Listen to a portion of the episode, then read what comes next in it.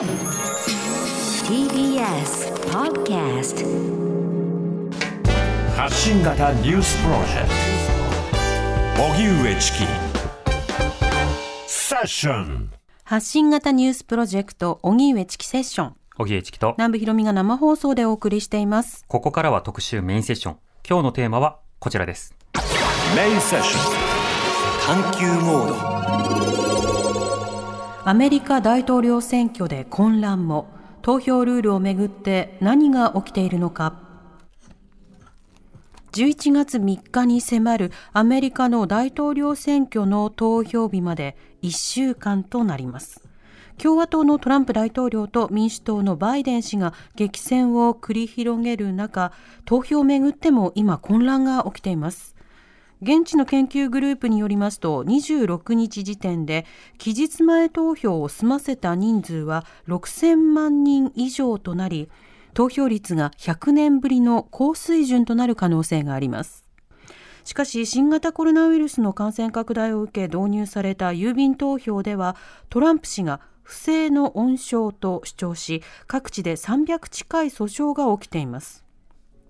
またトランプ氏が連邦最高裁判所の新しい判事に指名した保守派のエイミー・バレット判事が今日正式に就任。大統領選挙で法廷闘争となった場合有利な判断を得ようという思惑があるのではないかとも指摘されています。今日はアメリカ大統領選挙の投票をめぐって今何が起きているのか専門家に伺います。大統領選挙、まあ、討論会もですね結構混乱がありましたし。そうでしたねトランプさんの、はい、で第2回がトランプさん感染してね,、ね。あの開催されないという状況もあった、ね。で3回目はじゃあリモートでやろうかどうかみたいな議論もね、はい。あったりはしましたけれども、うんミュートモードを導入するとかいろんなそうしたようなマイクをミュートにするってね。そうしたことも含めてはい異例尽くしでしたね、まあ、そうした中郵便投票というのが一つのポイントになっているわけです。郵便投票そのものというのはまあ、どの国でもね、あの、そうした制度をじゃあどう使っていくのいこうかというのは議論の対象にもなっていて、ここ日本でも郵便投票の仕組みというのはあるんですよね。うん。ただ日本の場合だと郵便投票できるのは、えっと、要介護の方、えー障害のある方でと投票所に行けない方などに絞られているので、じゃあそれをどう広げていこうかというテーマがあったりするんですけれども、今のアメリカでは、この郵便投票という制度に対して、特にその保守層が反発をしているというようなところもはいあったりするわけです。それはやっぱり様々な思惑というのがその背景にはあるわけですよね。その背景も含めていろいろと伺っていきたいと思いますが、早速リスナーの方からこんなメールもいただいているんです。はい、えーラジオネーム牧野靴下さんです、えーアメリカ国籍日本在住のリスナーですということでいただきましたメールをありがとうございます。私は9月に E メールにて投票を済ませました、うん。えー不在者投票はすでに登録しておりましたメールでの投票は8月のプライマリ、えー予備選挙を含めて2回目です、うん。送られた投票用紙を印刷し手書きで候補者をマークしスキャンしてメールで送り返しますあそうなってるんださらに印刷したものを航空便で送付するようにと書いてあったので郵便でも送りました、うん。え数日後選挙事務所からレシーブルと返信がありこれで投票は完了です受け取ったよってことね。はい、そういうシステム、えー投票所に行く方法に比べれば手間はかかりますが遠隔でも投票できるのが便利だなと思いました、うん。しかしニュースでは大統領選の投票をめぐって様々な問題が起こっていますアメリカ市民の私でさえ投票がここまで困難になるのが理解できません。なので今日の放送は楽しみにしています。といただきました、ありがとうございます。ありがとうございます。早速伺いましょうか。はい、えーゲストご紹介します。学習院大学法学部政治学科教授の庄司香織さんです。よろしくお願いいたしますよろしくお願いします。お願いします。えー庄司さんのご専門はアメリカ政治ですアメリカの政党選挙市民運動などを研究なさっています共著に現代アメリカ日米比較の中で読むがありアムネスティ・インターナショナル日本の理事長も務めましたはい。庄司さん、早速伺いたいんですけれども、このアメリカ大統領選挙の投票方法なんですが、どういった方法が今はあるんでしょうか？えーと、もちろんあの投票日に直接行くという普通の投票方法ですね、はい、それがあのもちろんあって、どこの州でもそれを行使できる、まあ、全面的にあの郵便投票にしている州というのは非常に少ないですので、基本的には投票日に、えー、行って投票するというオプションがあるわけですけれども、はい、まあ、今回のあのコロナの問題がありまして、期日前投票と、それから郵便投票が、まあ、非常に大きな注目を浴びているところだと思います。うんなるほど。今、リスナーの方からメールで送りましたという方もいらっしゃったんですけれども、はい、こちらはいかがですか？えーとですね、その海外にいらっしゃる方の手続き、ちょっと私もあんまりよく知らないんですけれども、えー、それはおそらくあの多くの州では使ってないと思います。うんなるほど。ということは、はい、まあ、多くの市民というのは、まあ、当然ながら投票所に行く、そして、まあ、在宅で郵便をすると、郵便で、まあ、投票用紙を送るというようなものを選択するということになるわけですね。この投票のルールなんですけれども、どうやってアメリカでは決められているんでしょうか？はいえっと、どういった方法で投票できるかということは、州ごとに決めるようになっています。はい、ですので、えー、州議会ですね、まあ、もちろん最終的には州知事がそれを、えー、署名しないといけないので、まあ、そういった州政府のレベルで決まるということです。うん、なるほど今回、その郵便投票が話題となっていますけれども、ここまで大きく郵便投票が議論の的になるという過去のケース、混乱したケースなどはあるんでしょうか？郵便投票がこれだけ話題になったということはおそらくないと思います。うん、まあ、この投票の手続きにつのせいで混乱したっていうことは過去に、まあ、2000年のことは多くの人の記憶にまだあるんじゃないかと思うんですけれども、えー、その時は郵便投票で混乱したのではなくてカウンティーごとですね、日本だと郡って訳されることが多いんですけれども、はい、州の下の行政単位であるカウンティーごとに割と違う投票方法を使っていたので、うんうん、初めてこうそのカウンティーで投票に行くと、なんだかその投票用紙の形式とかが、まあ、カウンティーごとに違うということで、えー、よくわからない人が出てきて混乱するっていう、まあ、2000年の時はそういう問題があったんですけれども、うん、まあ、その後ですね、やっぱりこれ、カウンティーごとに同じ州の中でも違う投票の仕方をしてるっていう投票用紙の形とか、機械とかがバラバラであるのはおかしいんじゃないかっていうことで、その後州内ではかなり統一するという改革が行われてきましたので、はい、今回はまた全く違うタイプの混乱だと思います。うん。アメリカはそのカウンティ、要は州や郡によってルールもいろいろ変わってくる、それは今回の郵便投票においても同じなんですね。そうですね、州ごとに全く違う対応をとってます。うん、期日前の投票のルールについてはどうですか？期日前の投票は、えーと、今回はですね、まあ、期日前の投票はもともともちろんできることになっているんですけれども、えー、1か月ぐらいあの期間を設けるということが、えー、まあ、多いですね、州によってその期間も全くまちまちなんですけれども、えー、でもそれを、まあ、あえて短く2週間にしようとしたりっていうような、えー、まあ、争いが法廷闘争を通じて起きているということです。また、その郵便投票、州などによってルールが違うということですが、どれだけルールの違いみたいなものがあるんでしょうか？うん大きくパターンとしていくつかのものに分けるということを大体アメリカの州に、あのー、ついてはやりますけれども厳密にはすべての州で細部が違うので、はい、引っ越したときに厳密なルールをフォローするっていうのは結構大変だと思います。あなるほど。じゃあ用紙の記入の仕方であるとか送り先であるとか、書面を二重に取ってどうするのかとか、まあ、いろいろ対応が違うんですね。そうですね。はい、なるほど。そうした中で今各地で投票をめぐっての混乱、特にまあ投票妨害なども起きているということですけれども、投票妨害というのはどういったものなんですか？そうですね、えーと、本当にいろいろな形があるんですけれども、まあ、投票の当日に起こることはまず別として、今の段階で起きていることとしましては、はい、まあ、ほとんどのものがですね共和党側が訴訟を提起するという形で展開されています。うん、で例えばですね、えー、まあ、あのそもそもなんで共和党が妨害するのかというところがもちろんあの先に疑問としてあるかと思うんですけれども、はい、投票率が高くなるとですね、えー、一般には民主党に有利に働くと、まあ、これまでも言われてきました。うん、でどうしてかっていうとやっぱりマイノリティとか、えー、低所得層とか、まあ、忙しくてなかなか普段投票に行けないような人が今回は行きたいと思って投票するというそういう形で投票率が上がるということが多いんですね。でそうしますと、まあ、そういった人たちの中には民主党支持の人たちが多いからというのが、まあ、一般的なあの説明ですね。ですけれども、今回は、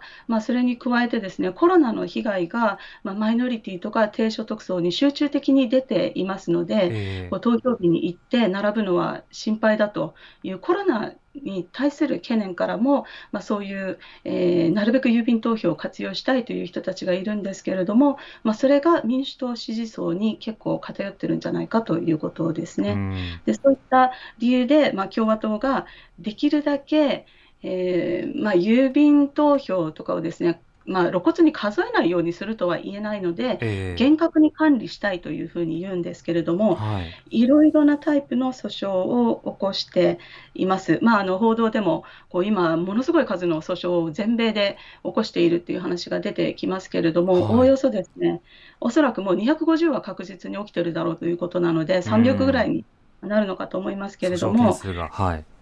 はい、そうですね。で、あの主に、まあ、共和党側がまず起こすというタイプのものが多いんですけど、どういうことをしているかと言いますと、はい、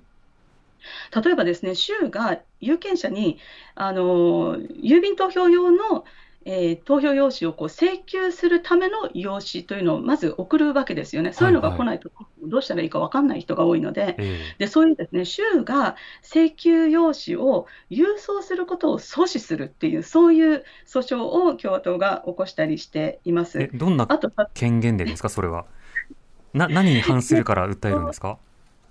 そうですね例えばあのまあ不正が増えかねないとか、望んでない人に送る必要がないとか、余計な予算を使うのはおかしいとか、まあ、ありとあらゆる議論を立てて、とりあえずあの最終的な決着がこういうのって本当は時間がかかるんですけれども、選挙が目の前に来ていますから、暫定的にでも阻止できないかということで、ありとあらゆる訴訟を提起するんですね、はい、日本でいうと、その仮処分をとりあえず出しておいてみたいな格好で、投票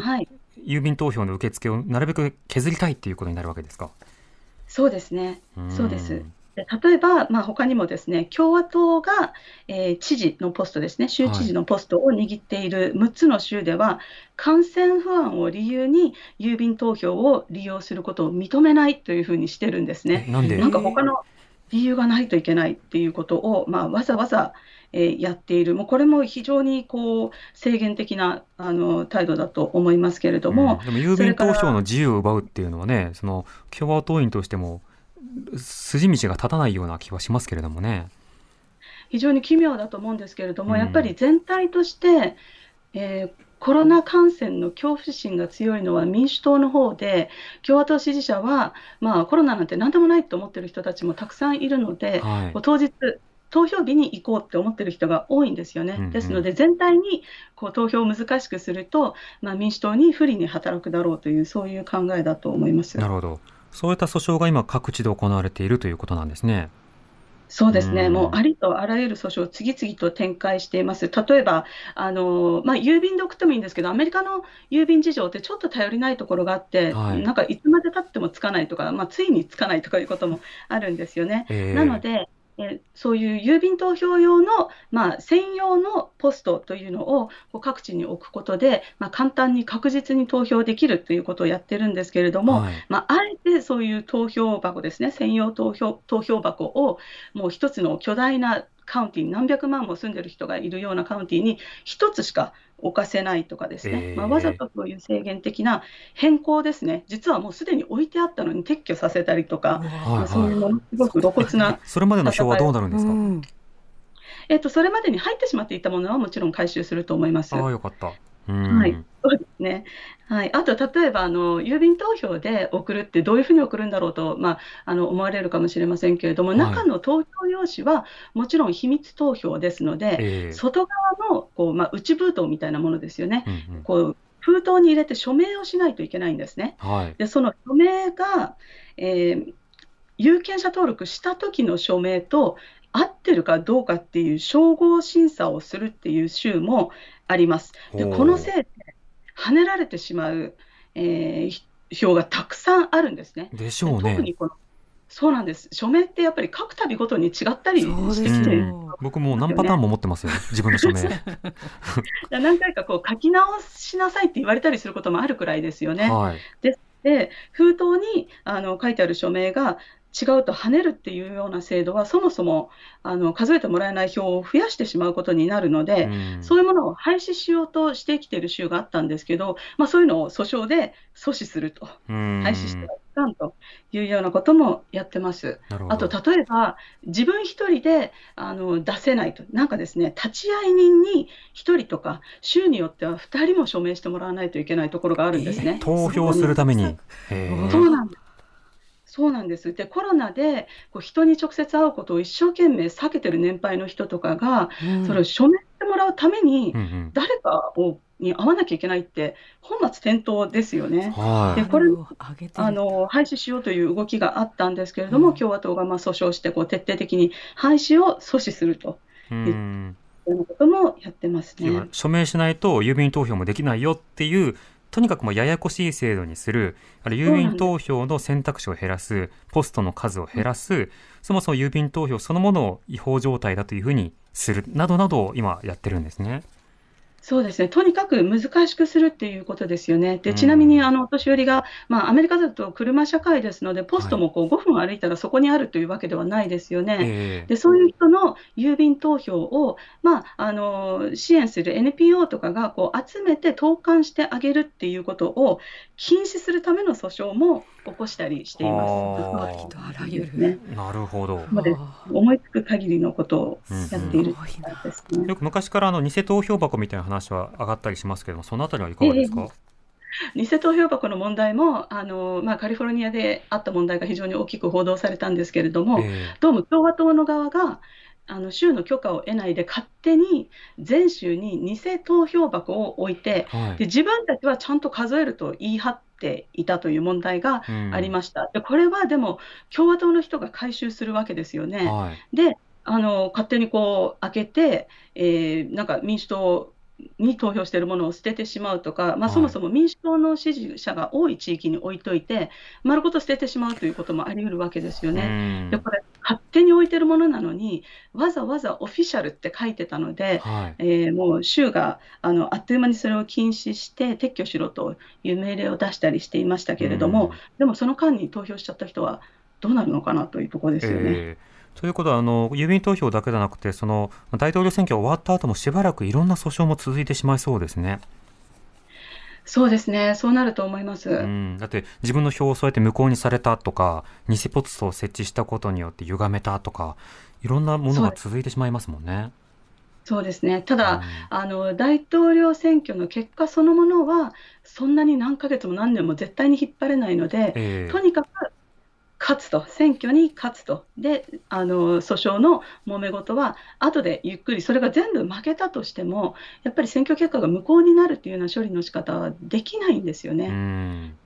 んなるほど。なので、やれることは全部やってるという感じだと思います。う。ん。これ郵便投票をめぐっては大統領討論会のあの候補者討論会の中でも取り上げられてましたけれどもそのバイデン氏は、まあ、郵便投票は一つの権利だというふうに言ってる一方でね。トランプさんはやっぱりこれも露骨にこう反対の立場のように見えます。トランプ大統領がそうまでして反対を表明し続ける背景というのは改めていかがでしょうか？うんとにかくあの一度も根拠を示してないんですね、こものすごい不正行為が起こると言い続けているんですけど、じゃあ根拠は何ですかと、でしかも大統領ですから、まあ、そういうあの根拠があれば、いくらでもそういうのを集めて出せる立場にいる人ですよね。はい。でも全く示していなくて、まあ、とにかくうん不正の温床になるとだけ言っているんですね。うん。ですので、基本的にはやっぱり自分に不利に働くから、なるべく郵便投票への信頼度を早い時期から下げておいて、でその郵便投票をめぐって、後で揉めた時にですね、あの郵便投票をこう数えていけばいくほど、はい。バイデンが有利になる可能性が高いですよね、おそらく開票のプロセスで。でそういう時に、まあ、その疑義を申し立てる下地作りをしているというところがあるかと思います。なるほど。これもう一つあのトランプ大統領がその敗れた際に選挙結果を受け止めますかっていうようなそうしたようなやり取りがトランプ大統領にもこう向けられたりしたんですが、これ認めない可能性が今相当高いということなんですか？そのやり取りがあるということは。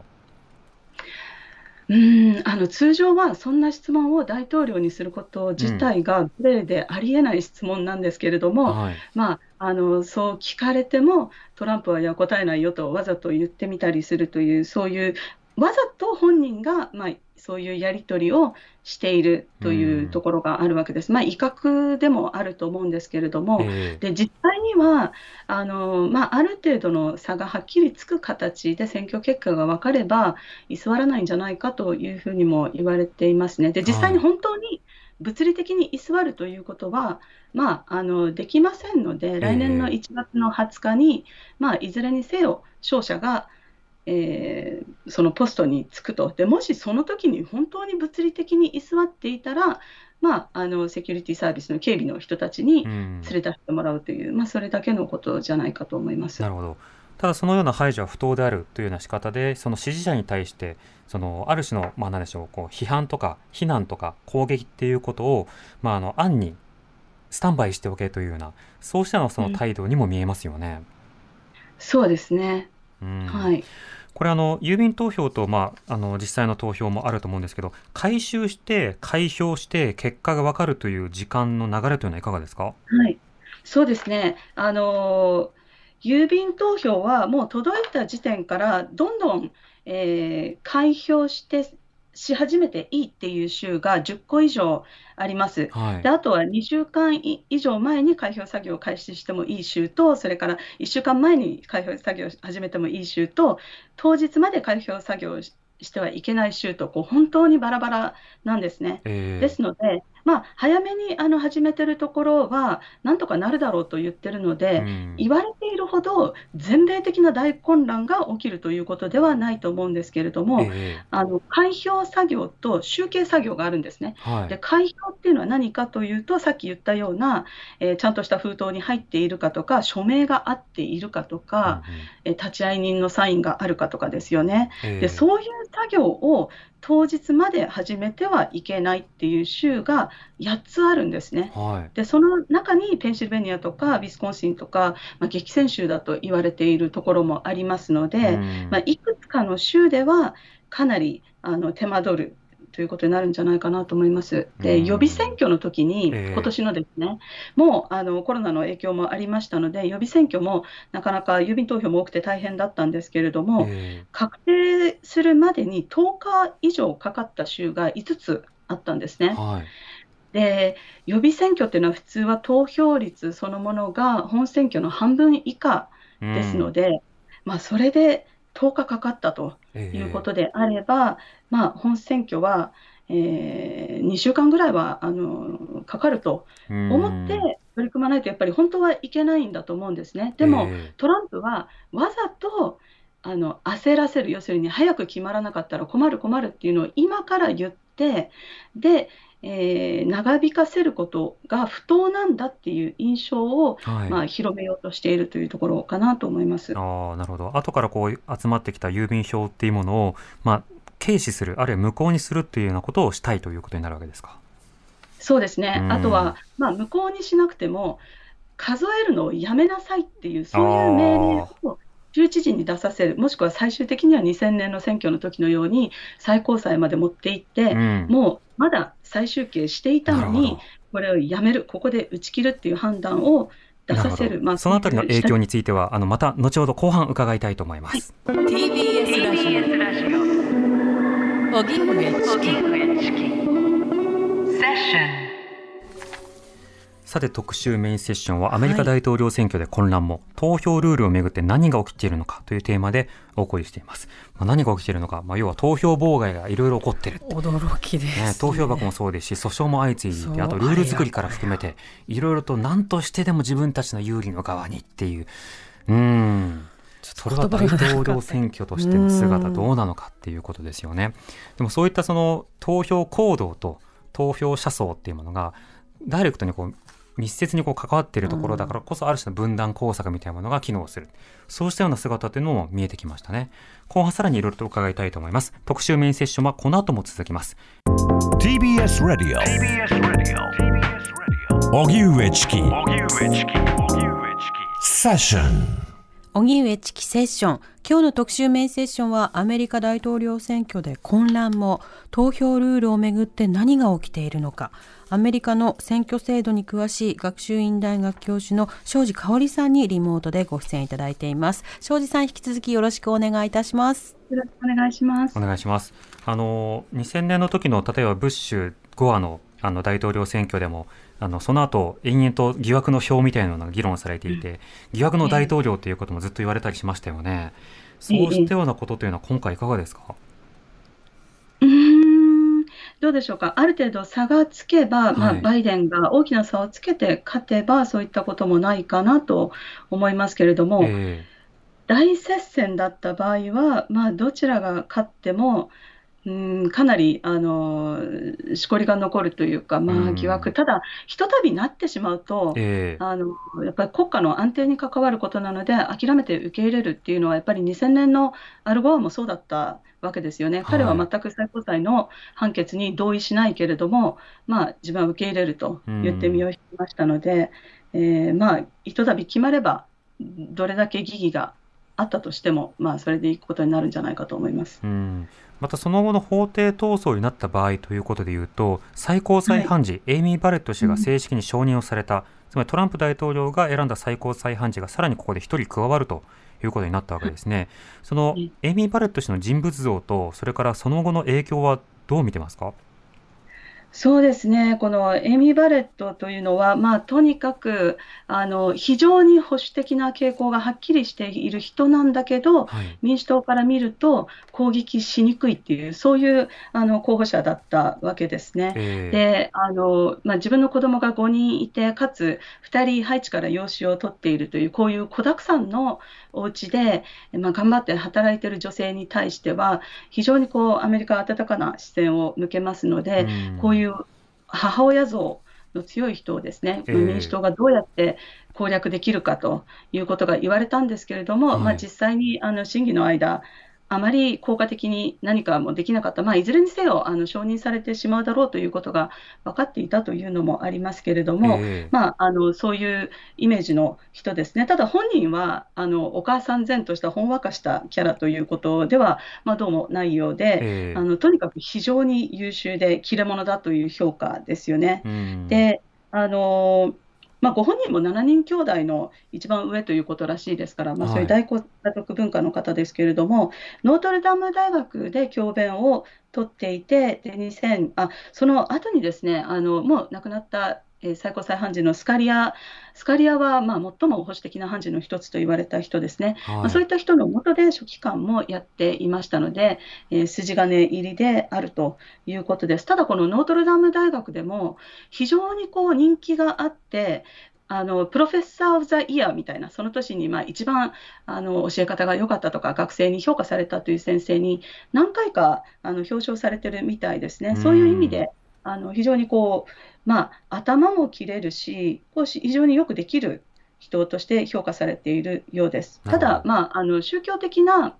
背景が、まあ、少し独特かなというところですね、あのカトリックだということなんですけれども、まあ、アメリカの場合、ちょっと不思議なのは、あのカトリックといえども、なんていうんですかね、えー、プロテスタントとカトリックの垣根がある意味曖昧になっているようなところもあって、カトリックにも、まあ、いろいろなタイプのうんまあ、宗派のようなもの、集まりができているところがあるんですね。で、その、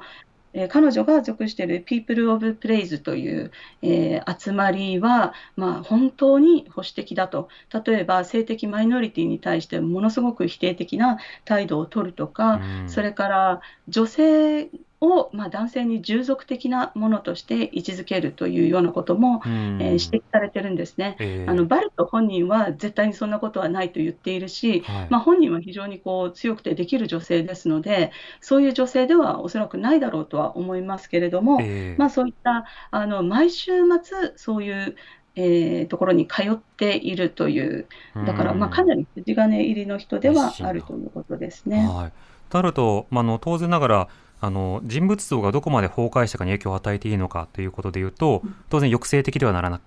いけないということであると思うんですが、その法をどのように解釈をする傾向があるのかという点でいうと、影響などはどうでしょうか？あのまあ、本人は自分の宗教が自分の法的な判断に影響することはないというふうに言い切っていますけれども、はい、まあ、それが宗教なのか価値観なのかっていう差しかないわけですよね。アメリカの最高裁の場合は、もうリベラルと保守がくっきり分かれていますし、かなりはっきり、まあ、政策先行としてあるわけですよね。はい、あの憲法とか法律を忠実に読んだら誰でも同じ結論に達するとは誰も思っていないのがアメリカなので、まあ、このバレット自身も、えー、例えば銃に対する規制には反対だし、労働者と企業の間に立てば、企業側の判断をすることはもう確実だと言われてますし、人工妊娠中絶については、母体が危険でも中絶を認めないというスタンスを、まあ、おそらく取るだろうというふうに言われています、えそれは産んで死ねっていうことになるんですか？うん中絶っていう行為自体を認めない、だからまあ、赤ちゃんも死んじゃうかもしれないですよね、そういう場合。もちろんそうですよね。中絶という行為に対する拒否だと思います。うん。まあ、そうしたいろいろなその今後の疑問点、それから懸念点もあるわけですけれども、残り1週間ということにはなりまして、今の情勢というのは、庄司さん、いかがですか？そうですね、まああの全体的に世論調査を見ると、はい、バイデンがかなりリードしていて、まあ、その点については、えー、以前のヒラリー・クリントンの場合よりもはっきりとしたリードであると思います。ただ、えー、まあ、あの世論調査の数字自体にはあまり意味がなくて、最終的には大統領選挙人制度の下で、はい、選挙人の票数に換算されたときに、勝てるかどうかということがすべてなので、えー、あの全国的な世論調査の数字で、例えば10ポイント離れてるということを見ることには、まあ、あんまり意味がないかなと思います、まあ、選挙区ごとにね、あのそれこそあの投票行動がどういうふうに反映するのかっていうことが重要なわけなので、単なる人気投票の数字だけを見てもしょうがないところはありますよね。そうですね。あと、やっぱりほとんどの州が州ごとのえー、ウィナーテイクオールと言われる勝者独占方式ですよね。えー、でそうしますと、大接戦の州でも1票しか違わなくても、勝った方がその州が持っている選挙人票をすべて独占するということになりますので、うん、まあ、本当にあの最後まで断定的には予測できない状態が続くんじゃないかと思います。うんなるほどこれあの1週間となったわけですがあの郵便投票なども含めて集計までに時間がかかるとなると結論が出るのには、ちょっとこの時期までに決まるというのは言い難いですか？うーん、そうですね。あの、投票日のうちに分かる州も結構あるんじゃないかというふうに言われているんですけれども、うんはい、ただ、あの開票した結果、大接戦だった場合には、再集計を求める権利がある州とかもあるんですね。えー、なので、ちょっとやっぱり本当に見通せない部分があって、あるとは思います。でただし、週ごとにですねいつまでに、えー、開票結果を確定しなきゃいけないかっていうデッドラインが決まっています。はい、ですので、いつまでもずるずる伸ばすということはできなくて、例えばあの投票日の1週間以内にもう確定しないといけないという週が6個あるんですね。であと半数ぐらいの州が11月の30日までには決めなければいけないというふうに法律でこれは決まっています。だから何がどう紛糾しても決着しないといけないんですね。はい、数えてる間に1ヶ月経ちましたというわけにはいかないということです。うんうん、で他方であのこの確定までの締め切りが12月に設定されている州が14州もあるんですね。えー、なので、えー、自動的に州法によってこうどこかできちんと区切りがつけられるという保証はない状態です。うん。リスナーの方からこういったメールもいただきました。はい、えー、ラジオネーム川越市時の金次郎さんからです。投票するのに登録が必要だと聞きましたが、登録できず投票に行けない人はいますか？ということなんですが、庄司さん。いかがでしょうか？はい、えーと、有権者登録のことだと思うんですけれども、はい、まあ、アメリカはだから投票が2段階になっていると言われるんですよね、えー、有権者登録を先にしておかないと、投票できない州もたくさんあります。うん、当日あの投票に行った時に有権者登録をできるっていう制度が、まあ、本当は奨励されているんですけれども、はい、でもしたら身分確認とかいろいろしなきゃいけないので、非常に手間取りますよね。うん、ですので、基本的には有権者登録はかなり前もって締め切られています。まあどんなに短くても、もう2週間前ぐらいには締め切られていると思います。ですので、通常の選挙ですと、いよいよ最後に盛り上がってきて、最後の1週間で、こう、まあ、本当にヒートアップして、やっぱり投票しようかなと思ったときに、間に合わないという人はいると思います。ただ、今回はとにかく郵便投票しないと、もうあの現時点で期日前投票でもこう行列がものすごいことになって、6ブロックぐらいこう人が行列をこうずっと並んでる、何時間も待たないと、現時点でですよ。6ブロックってあれですよね、あの交差点があって、また交差点があってっていう大行列ですよね。大行列です。で現時点でそうだということは、もうあの投票日なんか恐ろしいと、アメリカ人は経験的に知ってるんですね、別に今回だけじゃなくて、うん、前回だって6時間並んだ、夜の12時まで並ばされたっていう話がたくさんたくさん出てきてますので、えー、まあ、今回は早め早めに確認して、あの有権者登録なんかも早めにした上で郵便投票どうやるんだろうって確認した人が比較的多いんじゃないかと思います。うん。そうしたそのもともと例えば投票のルールあの事前登録をより簡便化するとかそうしたの段階でも各党の思惑というのも関わってきてるんですか？そうですね。あの1990年代にはかなりこういう事前登録を簡単にする、有権者登録を簡単にするっていうような連邦法もできたりしたんですけれども、はい、まあ、近年の変化として、すごく大きなものがあったんですね。えー、あの2013年の、これも最高裁判決なので、いかに最高裁の役割が重要かっていうのが分かるんですけれども、はい、2013年の判決でですね、1965年の公民権運動の頃ですね、うん、で公民権法の中で、えー、今までものすごい差別的な選挙規則を執行してきたところでは、選挙の規則を変える前に、連邦政府から審査を受けなければならないっていう項目があったんですね。はい、でこれを2013年の判決で最高裁がもう時代遅れだから違憲だと言って削ったんですね。うんうんはいでそのことによって、今までマイノリティや貧困層に対してこう不利な制度変更ができないっていう縛りを受けてた州が、一斉にですね、特に共和党が多数派を握っている場合なんかは、一斉に選挙規則を厳しくするっていうことを始めたんですね。ここ10年以内に劇的にこういうあのいろんなことを不便にする動きがえー、強まっていて、まあ、あの有権者登録もその一つのターゲットになっているということですねここ数年間で、要はマイノリティの投票が不利になったとしても、そういった合理的配慮というのはいらないんだというふうに解釈された変更が各地で起こったわけですか？そうです。はい、そうです。もう全米であの1688の投票所が閉鎖されたっていう、まあ、これ、きちんとカウントされてるんですけれども、えー、でしかも多くの州で何の説明もなかった、地元の人に説明もなければ、まあ、あのお知らせもないっていうことですね、だからほとんどの人は知らないうちに、近くにあった投票所がなくなっていた、選挙の時にいきなり気づくわけですね、ものすごい遠いところに行かなきゃいけないと。でしかも、その投票所を閉鎖するっていう場所が、恣意的に、まあ、マイノリティや貧困層の多いところで閉鎖しているという現象が起きていて、で説明を求めても、あのまあ、共和党系のこう役人たちは、いや、別に理由なんかないって言ったりして、こう説明しないっていう問題があってですね、これも非常に大きく取り上げられてますね、まあ、当然、身近な選挙、投票所がなくなれば、それだけ投票しにくくなるということになるので、票が下がる、そうなると、その民主党系に不利ということに、まあ、意図的に作り上げることもできてしまう、そして実際そうしたような状況があるんだったら、それは大問題。だけれども、そうか、今の選挙制度で起こっていることというのは、トランプ大統領のもとだけではなくて、もともと制度をめぐる争いというものが続いていて、それが加速している面もあるんですね。はい、そうですね。うん、ま、なるほど。まあ、そうしたような観点から投票がどうなるのかだけでなくて、投票制度の絡みも含めて、今回の大統領選見ていきたいと思います。はい、今日はアメリカの選挙制度に詳しい学習院大学教授の庄司香織さんにお話を伺いました。庄司さんありがとうございました。どうもありがとうございました。TBS ラジオ荻上チキセッション